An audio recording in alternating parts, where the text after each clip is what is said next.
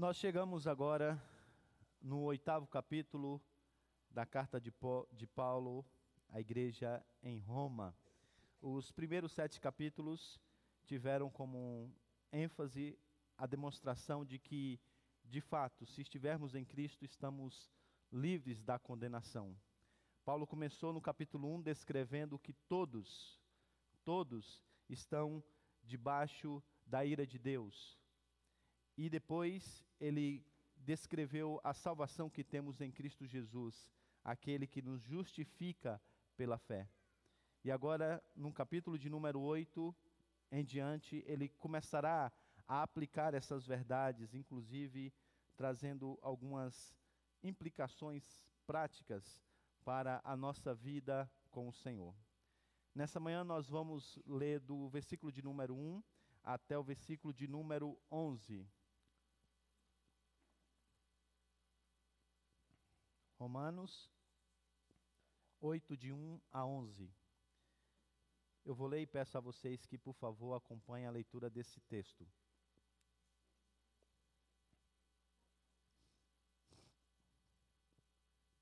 Lerei na versão NVI. Portanto, agora já não há condenação para os que estão em Cristo, porque por meio de Cristo Jesus, a lei do Espírito da vida me libertou da lei do pecado e da morte. Porque aquilo que a lei fora incapaz de fazer, por estar enfraquecida pela carne, Deus o fez, enviando o seu próprio Filho, à semelhança do homem pecador, como oferta pelo pecado. E assim condenou o pecado na carne, a fim de que as justas exigências da lei fossem plenamente satisfeitas em nós, que não vivemos segundo a carne, mas segundo o Espírito. Quem vive segundo a carne tem a mente voltada para o que a carne deseja, mas quem vive de acordo com o Espírito tem a mente voltada para o que o Espírito deseja. A mentalidade da carne é a morte, mas a mentalidade do Espírito é vida e paz. A mentalidade da carne é inimiga de Deus porque não se submete à lei de Deus, nem pode fazê-lo. Quem é dominado pela carne não pode agradar a Deus. Entretanto, vocês não estão sob o domínio da carne, mas do Espírito. Se de fato o Espírito de Deus habita em vocês, e se alguém não tem o Espírito de Cristo, não pertence a Cristo. Mas, se Cristo está em vocês, o corpo está morto por causa do pecado, mas o espírito está vivo por causa da justiça. E se, de, e se o Espírito daquele que ressuscitou Jesus dentre os mortos habita em vocês, aquele que ressuscitou a Cristo dentre os mortos também dará vida aos seus corpos mortais, por meio do seu Espírito que habita em vocês. Amém. Vamos orar.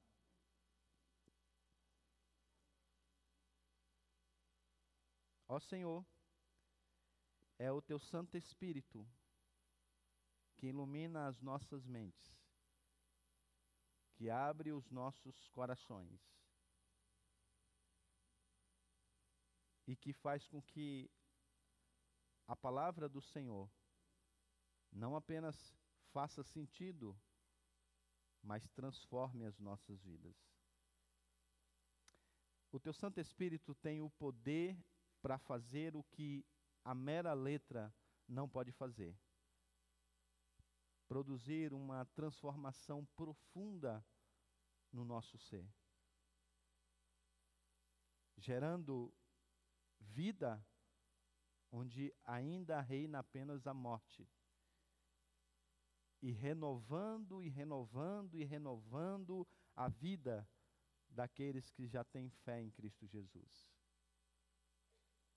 e produzindo esperança profunda na verdadeira vida que um dia teremos para todo sempre com o Senhor.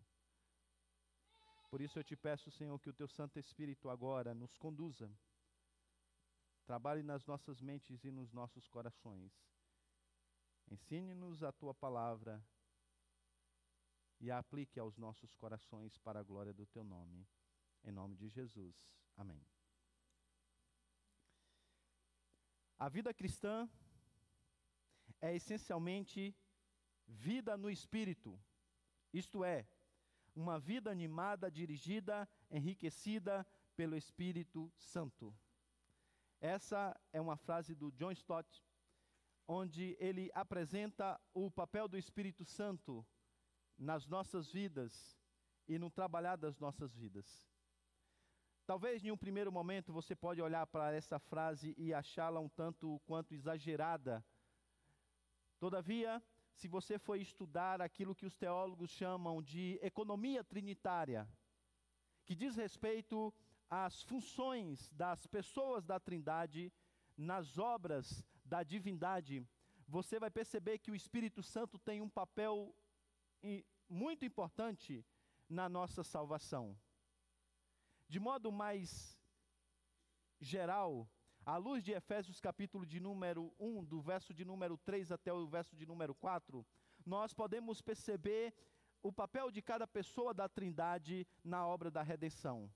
Vocês podem perceber no slide que está aí a, apresentado a vocês que o Pai, ele tem um papel ou a obra da eleição, o que acontece na eternidade. É evidente que não, não apenas o Pai participa dessa obra da eleição, a Trindade está ali presente, mas Efésios deixa de maneira muito clara que é o Pai quem elegeu para si os seus eleitos. Coube ao Filho desenvolver o papel da redenção. Então, o Filho salva na história, morrendo na cruz, aqueles a quem o Pai, na eternidade, escolheu para si.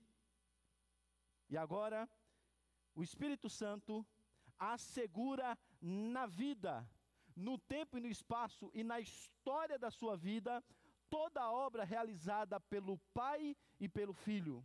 É o Espírito Santo agora que aplica nos nossos corações a obra do Pai e do Filho, gerando então em nós regeneração, santificação, glorificação e todas as obras que acompanham a doutrina da salvação. Na economia trinitária, coube ao Filho aplicar essas verdades ao nosso coração. Na economia trinitária, coube ao, ao, ao Espírito Santo, melhor dizendo, a, a, a tarefa de nos convencer do pecado, do juízo e da justiça. É Ele então que trabalha nas nossas mentes e nos nossos corações. É evidente que quando ele foi enviado, ele foi enviado com esse propósito para que, fazendo essa obra, evidentemente traga glória a Cristo. Então, o seu papel é, enquanto faz essa obra, glorificar a Cristo, o nosso redentor. No capítulo de número 8, a palavra Espírito, uma referência ao Espírito Santo, aparece várias vezes. Esse é o capítulo onde Paulo trabalha e descreve a obra do Espírito na nossa salvação e na nossa santificação. Como o papel, como o Espírito tem um papel extremamente importante nesse momento agora que o Senhor agora aplica nos nossos corações a redenção de Cristo Jesus. Aquilo que foi feito extra nós, agora é aplicado intra nós, através da ação do Espírito Santo. O Espírito da vida, esse é o título que o apóstolo Paulo dá ao Espírito Santo nesse texto. O Espírito da vida. E esse é o tema então da nossa mensagem nessa manhã. O Espírito da vida. E veremos que o Espírito da vida em Cristo produz naqueles que creem nova identidade, nova mentalidade e nova humanidade. Três coisas veremos então nessa manhã. O Espírito da vida em Cristo produz naqueles que creem nova identidade, nova mentalidade, nova humanidade. Vamos então à primeira parte, versículo de número 1 até o versículo de número 4. O apóstolo Paulo começa de maneira bem categórica e ele diz: Portanto, agora já não há nenhuma condenação para os que estão em Cristo Jesus. Dito de outro modo, Deus de forma alguma, de maneira nenhuma punirá com juízo aqueles que estão em Cristo Jesus. A convicção do apóstolo Paulo em relação a essa verdade se baseia no fato de que, por causa do que Cristo fez na cruz e pela, pela aplicação disso no coração do crente, agora ele desfruta de justificação e de santificação. De maneira que agora ele não está mais escravo do poder e da culpa do pecado. Os crentes então eles mudaram de uma realidade daqueles que estavam debaixo da condenação para aqueles que agora estão livres dessa condenação pela nova identidade que tem em Cristo Jesus. Agora, note que o apóstolo Paulo diz que essas implicações escatológicas, elas já irromperam no presente, e a palavra agora aponta para essa realidade. Não é que lá no tribunal de Deus, isso já é uma realidade. Não, Paulo diz, agora, nesse exato momento, já não há mais nenhuma condenação para aqueles que estão em Cristo Jesus. Bem, e por que que isso é tão importante? E qual é a realidade prática do que Paulo está dizendo aqui? Paulo basicamente está dizendo que se você está em Cristo, não há razão válida para que você sinta apreensão quanto ao seu relacionamento com Deus e quanto ao seu destino eterno. E por que que essa é uma realidade tão importante? Porque ela resolve um dos problemas mais comuns que nós vivemos nos nossos dias. O assombro pelo do medo da condenação o assombroso medo da condenação. Se você nasceu em uma igreja que não foi, que não era teologicamente saudável, com certeza você foi ensinado que a sua posição diante de Deus estava baseada no seu desempenho diante de Deus.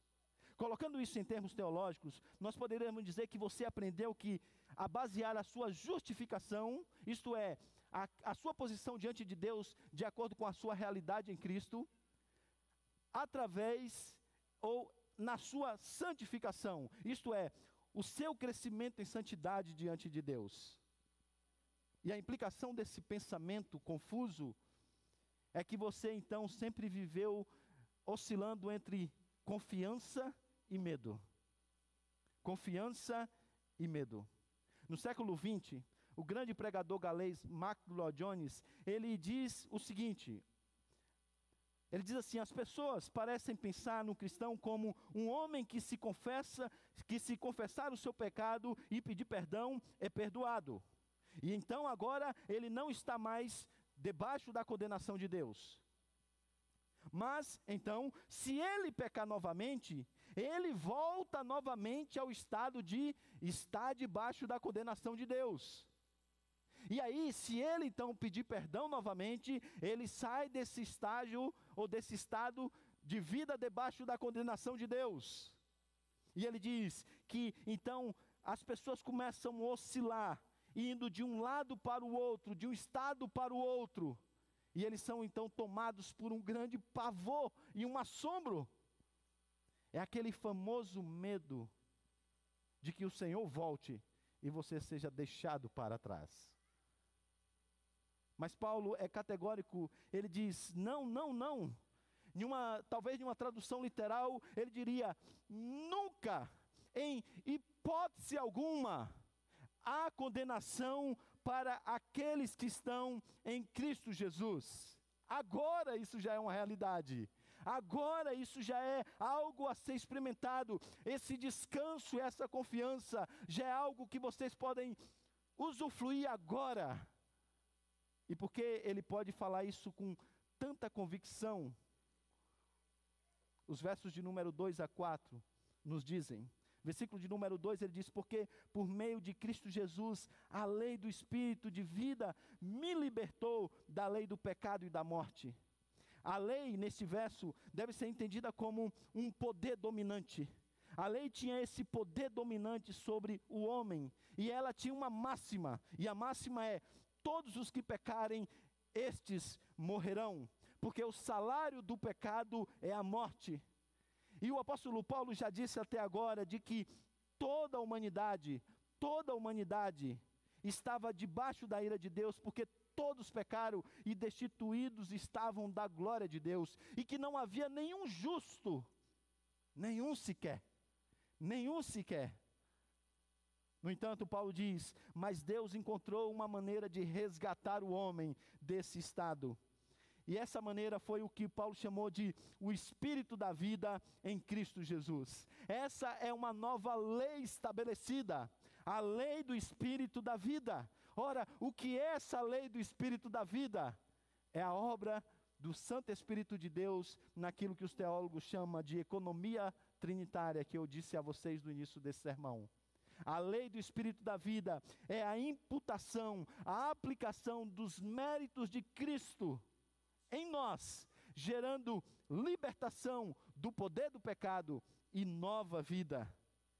De tal maneira que, se você está em Cristo, você está agora debaixo dessa nova lei, você está debaixo agora dos méritos de Cristo.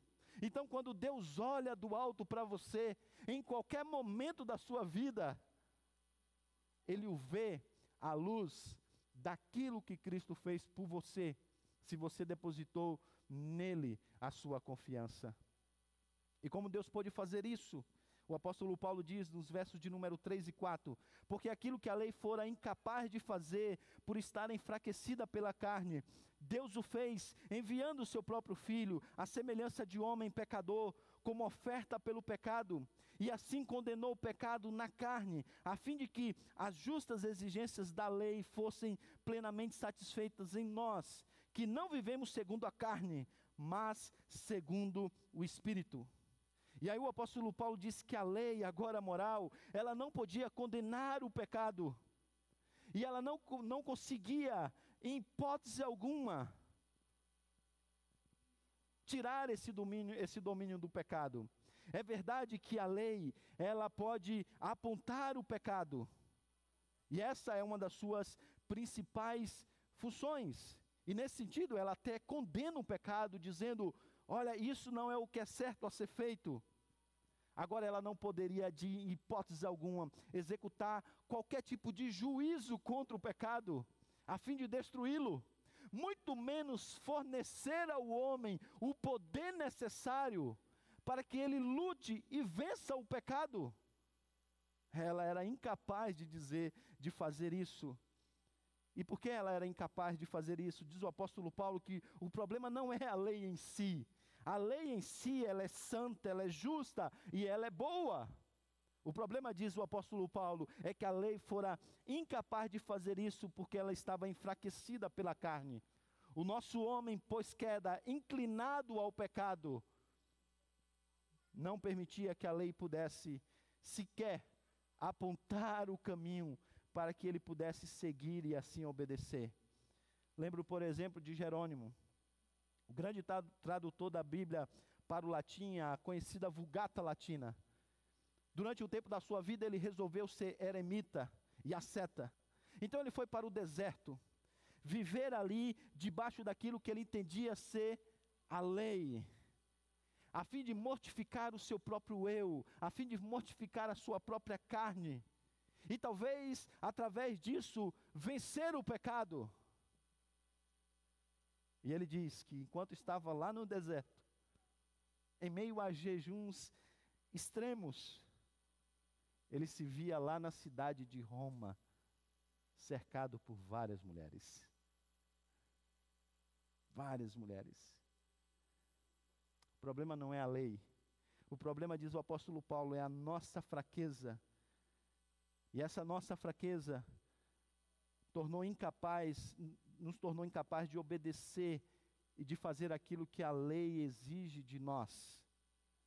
Todavia, diz o apóstolo Paulo, aquilo que a lei não podia fazer por causa da nossa fraqueza, isto é, nos libertar desse senhorio do pecado, isto é, nos dar o poder para vencer agora esse pecado, Deus fez através da encarnação e da obra de redenção em Cristo Jesus em nós. Rompendo o domínio do pecado sobre nós, nos libertando e agora nos dando o poder para que nós pudéssemos fazer isso, mas como ele faz isso?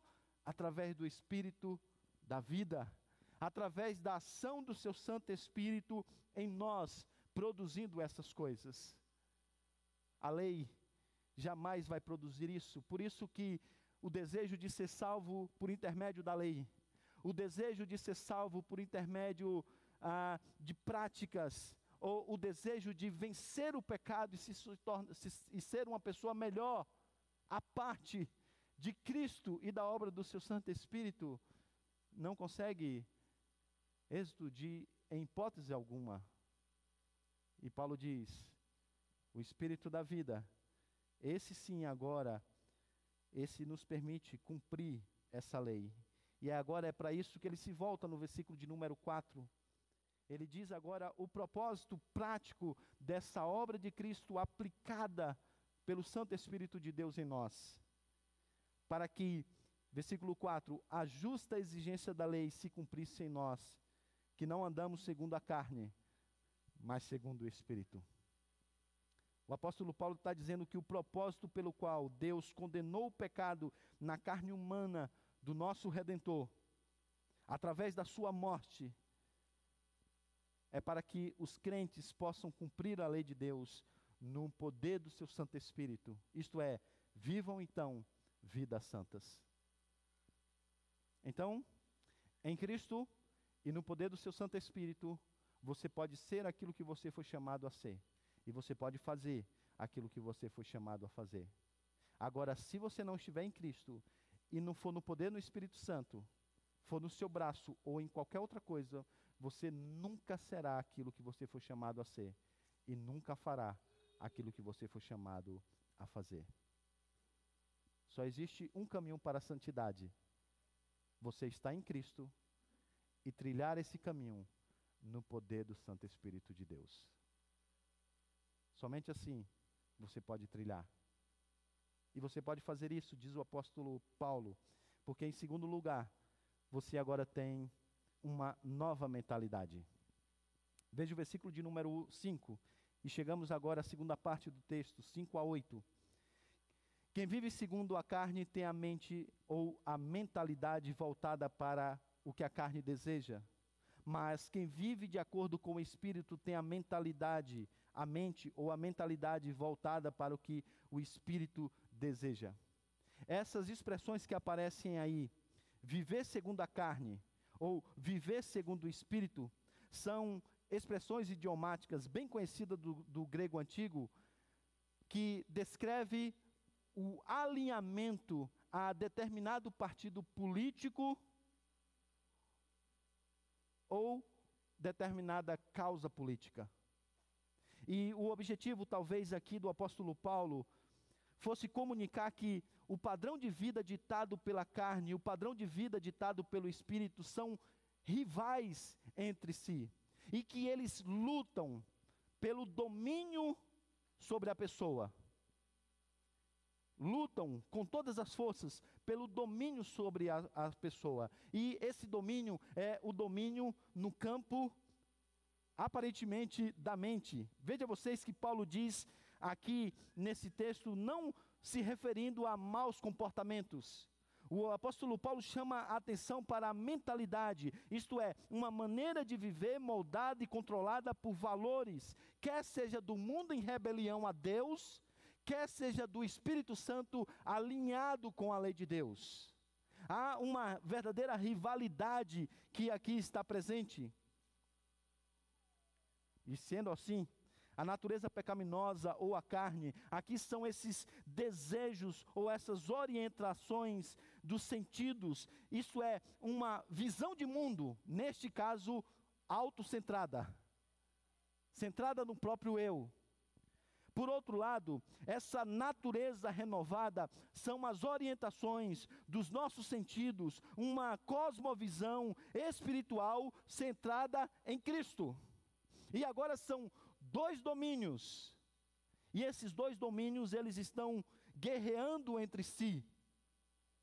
E é uma batalha, sobretudo pela sua mente. é uma batalha de visões de mundo. E essa batalha é pela sua mente. Dominando a sua mente, dominará todo o seu ser. Alguém já disse que sua religião é o que você faz na sua solidão. E a razão é muito simples. No momento que você não tem muito o que fazer, a sua mente sempre te leva para algum lugar. E é nesse lugar que o seu coração, no final das contas, está. Porque aquilo que captura a sua mente governa o seu ser, governa o seu coração. De tal maneira que você não é o que você pensa, você é muito menos do que você pensa, mas o que você pensa você é. O que controla a sua mente, controla então você como um todo. E aí, como disse Nancy no seu livro Verdade Absoluta, a cosmovisão é como um mapa mental que diz como navegar ah, de modo eficaz nesse mundo. E tomando essa ilustração de mapa como a, a visão de mundo, a gente poderia perguntar: bem, mas é o, o, quais são os destinos dessas duas visões de mundos que são opostas entre si? E aí o apóstolo Paulo então vai dizer, versículo de número 6: a mentalidade da carne é morte, mas a mentalidade do espírito é vida e paz. Então, a carne te inclina para as coisas que conduzem à morte, o espírito te inclina para as coisas que pertencem à vida e à paz. E ademais, porque a natureza terrena sem Cristo está sob o domínio do pecado, ela é incapaz de fazer outra coisa senão rejeitar essa autoridade de Deus. E os versos de número 7 e 8 apresentam essa realidade. Diz assim: a mentalidade da carne é inimiga de Deus, porque não se submete à lei de Deus, nem pode fazê-lo. Quem é dominado pela carne não pode agradar a Deus. Bem, precisamos parar agora. Porque aqui está, meus irmãos, a razão pela qual as pessoas não obedecem a Deus. As pessoas não obedecem a Deus porque elas estão em rebelião contra Deus.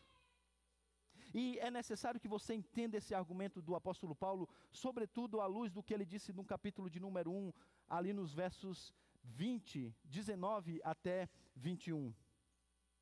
Se tem uma coisa que nós precisamos entender, é que os nossos pensamentos são resultados das nossas escolhas morais. E as nossas escolhas morais são precedidas pelas nossas escolhas espirituais. Bem, e por que, que isso é tão importante? Deixe-me então ilustrar e aplicar com um projeto que nós estamos desenvolvendo na nossa igreja que é o Missão 360 Discipulado Pré-Universitário. Sabe como esse projeto começou? Em 2000, preciso lembrar agora, 2012, é, na minha primeira experiência pastoral, eu fui pastor de jovens e adolescentes. Desde lá, eu sempre lidei com a mesma questão. Quando o adolescente se aproxima da universidade, chega do momento do Enem ou do vestibular. Normalmente os pais me procuravam e diziam assim: Pastor, o senhor não pode dar aí, o senhor que estudou no seminário, ah, entende um pouco dessas coisas, o senhor não pode dar um curso intensivo, um intensivão, um intensivão sobre cosmovisão e apologética para o meu filho ou a minha filha? Porque, pastor, tá, a universidade o senhor sabe como é que está. E ele precisa chegar lá bem preparado para lidar com essa realidade. Qual é o problema dessa pergunta? Você pode dizer, o tempo que ela chegou, é verdade, mas tem um pior do que esse. Qual é o problema dessa pergunta? O problema dessa pergunta é o pressuposto a partir do qual ela foi lançada. Porque normalmente, quando um pai se aproxima do pastor para propor esse tipo de, esse, essa, essa tipo de, uh, de questão, é porque na mente do pai, o problema do filho é um problema intelectual.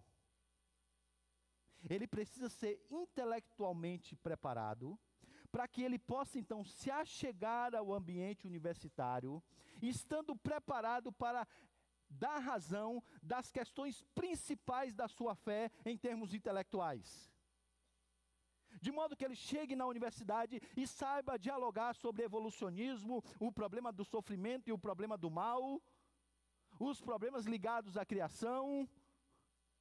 E o pressuposto é que esse é o problema do adolescente. Todavia, quando um adolescente ou um jovem abandona a, fé na universidade, na verdade, não é porque ele encontrou lá determinadas ideias. Não. Não é porque ele achou coisas lá que, eles, que ele entende serem mais racionais e que explicam tudo à sua volta, inclusive a sua própria vida. Essa relação, gente, às vezes ela pode até ser uma relação feita, mas ela não é necessária. E eu diria ainda que, de acordo com a antropologia bíblica, ela até seria a menos adequada. Por quê? Porque os nossos pensamentos são resultados das nossas escolhas morais. E essas, por, suas vezes, por sua vez, são resultado da nossa escolha espiritual. O problema não é intelectual, o problema é moral. E o problema moral é precedido por um problema espiritual. Tem a ver com rebelião contra Deus e não com falta de entendimento.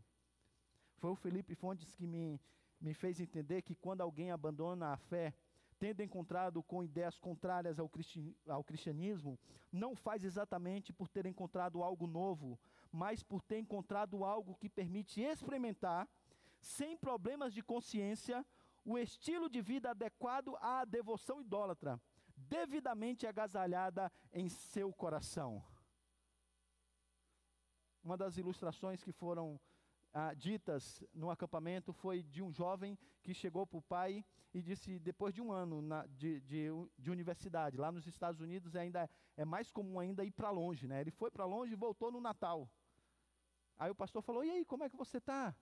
Ele disse, então, pastor, estou com umas dificuldades aí, um, sabe, lidei com algumas questões lá na universidade, algumas coisas assim que o cristianismo não parece fazer muito sentido, Aí o pastor chamou ele no canto, colocou em uma sala, sentou com ele e disse: E aí, meu filho? Conta aí, só está nós dois aqui. Você está transando com quem? O ponto do pastor é que, na verdade, essa historinha aí de não entender as coisas do, do Evangelho, essas inconsistências, na verdade, isso aí é só uma cortina de fumaça para a questão mais profunda a rebelião contra Deus ele não quer se submeter à lei de Deus. Ele agora está abraçando uma mentalidade mundana. E agora, por causa da sua injustiça, ele quer sufocar a verdade. Paulo já disse que o problema não são as evidências, as evidências estão aí. O problema é que a nossa injustiça, isto é, a nossa idolatria, o nosso amor pelo prazer, faz com que a gente tente sufocar a verdade. E esse é o problema, o sufocamento da verdade. Então é isso que você precisa entender. A dimensão intelectual é precedida pela dimensão moral. A dimensão moral é precedida pela dimensão espiritual. Logo, a rebeldia não é em primeiro momento intelectual, não. A rebeldia é fruto dessa rebeldia moral, e essa rebeldia moral é fruto dessa rebelião, dessa inimizade para com Deus. Esse é o problema da visão de mundo, que não é a visão do espírito. Então, o seu filho precisa ser treinado para debates sobre evolução, existência de Deus, problema do mal, sim. Mas antes disso, ele precisa ser treinado no coração. No coração. Então, o que fazer, pastor? Em primeiro lugar, você que é pai, pastoreie o coração do seu filho. Pastoreie o coração do seu filho. De maneira mais prática, pastor, como que faz isso? Faça isso ensinando a amar a Cristo. Entenda uma coisa: idolatria é uma questão de afeto. não de entendimento. Tem a ver com o que você ama. É uma questão de afeto. E porque é importante demais a gente entender isso, porque às vezes a gente ah, parte de um pressuposto errado. E aí a gente acha que o nosso filho está compreendendo a fé porque ele está entendendo de maneira intelectual as verdades do Senhor. Mas, gente, não é só sobre a, sobre a fé que ele responde as coisas de maneira correta, é outras áreas do conhecimento também. E alguns dos filhos de vocês que, inclusive, estudaram em boas escolas, têm raciocínio lógico, pega as coisas com facilidade. E nós nos deixamos enganar, achando que porque eles estão respondendo as coisas de maneira certa, o coração está cheio de afeto por Cristo. E não está, irmãos. O coração não ama a Cristo, e se esse coração não amar a Cristo, ele sim vai abandoná-lo na primeira oportunidade que ele tiver que escolher entre Cristo e os seus prazeres. Então, se você tem que fazer alguma coisa em prol do seu filho, esse é o legado, é ensine-o a amar a Cristo, a ter mais afeto por Cristo. Quer resumir tudo da educação em uma única coisa? Ensine-o a amar a Cristo com toda a sua força, com todo o entendimento e com toda a sua alma. Mas fique de olho não o quanto ele entende sobre tudo isso aqui da doutrina da salvação. Tudo que ele compreendeu do breve catecismo. Não, não. Concentre-se no afeto dele por Cristo. No quanto você percebe no dia a dia que ele ama a Cristo e corrija nesse afeto por Cristo.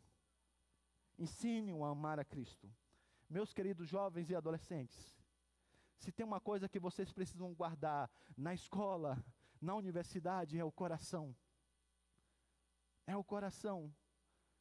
Então, guarde o coração de vocês, porque é daí que procede todas as fontes da vida. Como eu faço isso, pastor? Comece analisando o seu estado espiritual. Sabe, não adianta de nada você estar tá em uma igreja como essa, ou ir para a classe de cosmovisão e apologética, onde vai contar essa grande história da redenção, nesses quatro capítulos que definem a nossa cosmovisão: criação, queda, redenção e consumação. Não adianta de nada você ler verdade absoluta, compreender todas essas coisas, se você ainda não compreendeu a sua história com Deus. Então, antes de você compreender essa grande história, comece a compreender a sua própria história com Deus. Como que está a sua história com Deus? Esquece a história do mundão por enquanto, desse grande mundo criado por Deus. Concentre na sua história com Deus e talvez você vai descobrir que você ainda não conhece Deus verdadeiramente. E talvez você precise clamar para que esse espírito de vida gere vida em você. Agora, se você já tem essa vida do espírito aqui colocada, se isso já é uma realidade para você, então o que você tem que fazer? Concentre-se nisso. Concentre-se nisso amar a Cristo, aumentar o seu afeto por Ele. Pastor, diz aí o que é de maneira prática amar a Cristo. Sabe o que é? É no momento em que você tem que escolher entre a mentalidade da carne, que é por sua vez centrada em quem? Autocentrada, então é centrada em você mesmo, nos seus próprios prazeres. Você escolha a mentalidade da vida do Espírito, centrada em Cristo. Você deixa de amar os seus próprios prazeres para você amar aquilo que de fato traz o verdadeiro prazer que está em Cristo. Isso é amar a Cristo. Deixe-me dizer uma coisa: se você é crente de verdade, regenerado, o que Paulo está dizendo é que agora você não está mais debaixo desse domínio. Então, quando você retorna para lá, é por uma questão de escolha. Então, ame a Cristo. Ame a Cristo. A espiritualidade verdadeira tem a ver mais com afetos do que com intelecto. E em uma igreja que preza o estudo, a gente pode ser muito enganado, né? Muita gente que entende muita coisa, mas como anda o seu afeto por Cristo? Essa é a pergunta que você tem que se fazer.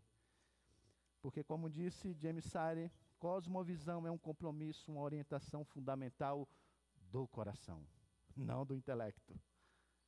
Não do intelecto. E vocês, pais, né, investindo tanto no desenvolvimento acadêmico e intelectual dos filhos na escola, muitas vezes à custa do discipulado do coração em casa. Compra todos os livros na escola, mas não compra um livro que leva o seu filho à maior devoção para que ele leia com você em casa. A gente parte do pressuposto errado de que o nosso problema é o problema da mente no sentido intelectual. Mas mente na escritura é quase sinônimo de coração. Quando Paulo diz que você tem a mentalidade, a mente do espírito, ele não está dizendo que você tem isso aqui do espírito. É o seu coração. É o seu coração. Então o espírito produz, o espírito da vida produz em nós uma nova identidade. Agora nós estamos em Cristo e não há mais nenhuma condenação. Uma nova mentalidade. Agora nós temos a mente, de, de, a mente do espírito e não estamos mais dominados pela mente, pela mente da nossa própria carne desse mundo centrada no eu, mas pela mente de Cristo, pela mente do Espírito sentada em Cristo. Terceiro e último lugar. Agora o apóstolo Paulo se volta para uma realidade enorme, gente. A nova humanidade. Vamos ver como isso, como isso se dá. Ele começa no versículo de número 9, dizendo: Entretanto, vocês não estão sob o domínio da carne, isto é, dessa mentalidade, dessa visão de mundos autocentrada, mas do Espírito, se de fato o Espírito de Deus habita em vocês. E se alguém não tem o Espírito de Cristo, não pertence a Cristo. Paulo agora explica por quê, por que, que ele pode dizer que você pode cumprir as justas exigências da lei. Ele diz, porque você agora está no Espírito. A lei não conseguia te libertar do poder do pecado, nem te oferecer o poder para obedecê-la. Mas agora você foi liberto dessa escravidão, e agora você ainda tem de sobra o poder para você poder obedecer à lei. E agora, aquele propósito estabelecido por Deus, isto é, de que você agora viva em obediência à sua lei e assim viva em santidade, Paulo diz: Isso é possível porque você não está mais debaixo do domínio da carne, você está debaixo do domínio da, da, do Espírito. Mas veja, o apóstolo Paulo não está aqui apenas descrevendo a sua nova identidade e a sua nova mentalidade. Ele está te chamando para uma das coisas mais necessárias no, no mundo de hoje: consistência em relação à nova identidade e à nova mentalidade. É como se ele estivesse dizendo: agora vocês podem viver consistentemente com essa realidade. A santidade nada mais é do que a vida consistente à luz da identidade de, em Cristo e a mentalidade do Espírito. Você precisa apenas ser consistente com aquilo que você já tem. É isso que o apóstolo Paulo está dizendo. O Santo Espírito de Deus agora mudou e transformou o seu ser, usando a ilustração de C.S. Lewis em Cristianismo Puro e Simples, fazendo de você um pequeno Cristo. E agora você pode viver essa realidade. E o apóstolo Paulo continua no verso de número 10: Mas se Cristo está em vocês, o corpo está morto por causa do pecado, mas o espírito está vivo por causa da justiça. Então veja, nós vivemos em um mundo caído, e o nosso corpo é quebrado, mas ainda enquanto você vive nesse corpo, que inclusive nessa carne que é fruto, é um, é um dos meios da tentação, a sua mente está sendo renovada. A sua mente está sendo renovada. Então, em um primeiro momento, o apóstolo Paulo está trabalhando esse aspecto positivo. Ainda nesse corpo corrupto, você pode progredir na santificação, porque é a sua mente que controla o corpo. E lembre-se, mente não é não é apenas intelectual, isto é, o seu coração que controla o corpo agora está sendo renovado. Mas fica para trás aqui uma questão, né? A mente está sendo renovada, mas o corpo ainda é corrupto.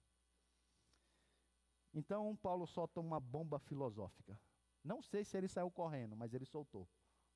E a bomba filosófica está no versículo de número 11, sobretudo para essa audiência grego-romana.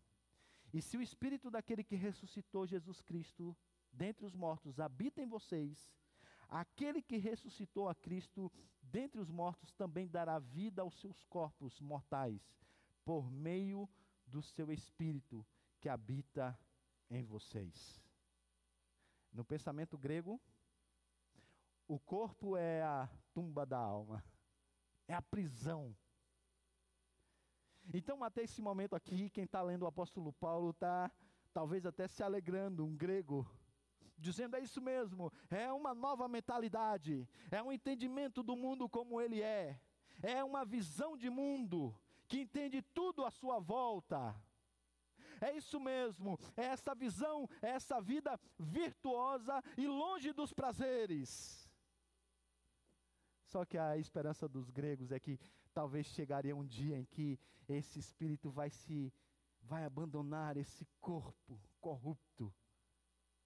E aqui está a plenitude da vida. Mas no versículo de número 11, Paulo agora rompe com tudo isso. Porque se em um primeiro momento ele disse assim: a sua mente não deve seguir o seu corpo, porque agora você tem uma nova mente, você não é escravo mais desses prazeres da carne.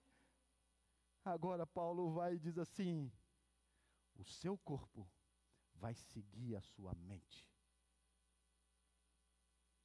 Porque o Senhor que habita em você, esse Santo Espírito de Deus, vai agora trazer a vida de maneira transformada ao corpo. E agora então imagina, gente, mente plenamente renovada, corpo glorioso plenamente transformado. Junta essas duas coisas. É o ser humano, mente e corpo. Alma e corpo. Espírito e corpo. E agora então, essa nova humanidade vai poder ser vista a semelhança que é a humanidade em Cristo Jesus. Nós seremos como Ele é nesse aspecto. Imagina, meus irmãos, que hoje a gente está aqui e porque a gente conhece a Cristo, a nossa mente tem sido renovada, mas nós habitamos ainda nesse corpo que constantemente nos faz caminhar em direção contrária a Cristo.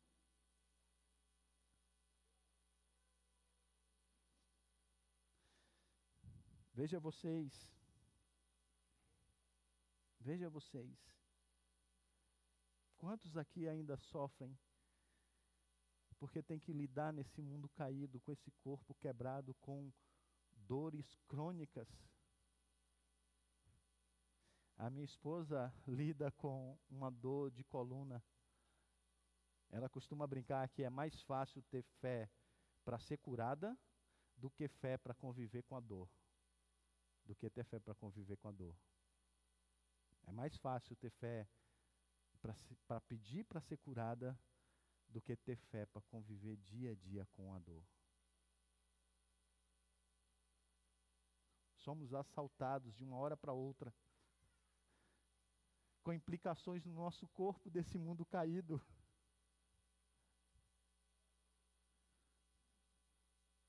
Mas aqui está o Senhor dizendo que Ele vai restaurar esse corpo. Restaurar esse corpo.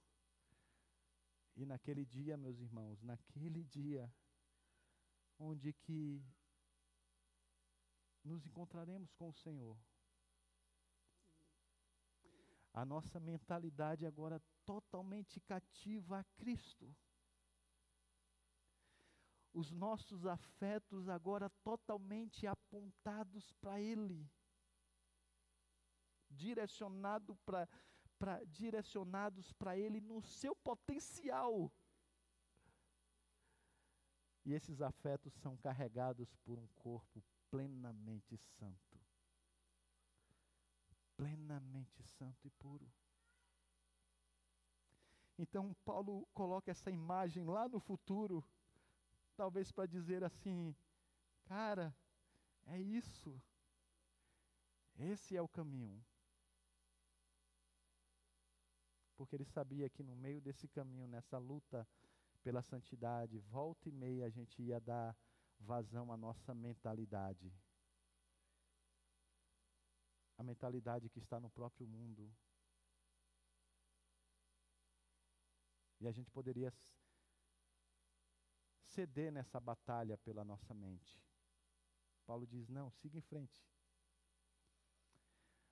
O que na verdade te espera é muito maior do que você imagina. Muito maior do que você imagina. Deus seja louvado, meus irmãos, por aquilo que Ele está produzindo e por aquilo que Ele produzirá pelo Seu Santo Espírito. Tudo isso que Ele está fazendo é tudo pela graça. Que grande amor o Senhor tem por, tem por nós de fazer tudo isso por nós. Ele não pede que você o ame para conquistar tudo isso. Mas eu digo a você, ele terá muita alegria se você o amar de volta, porque ele te deu tudo isso. Vamos ficar de pé?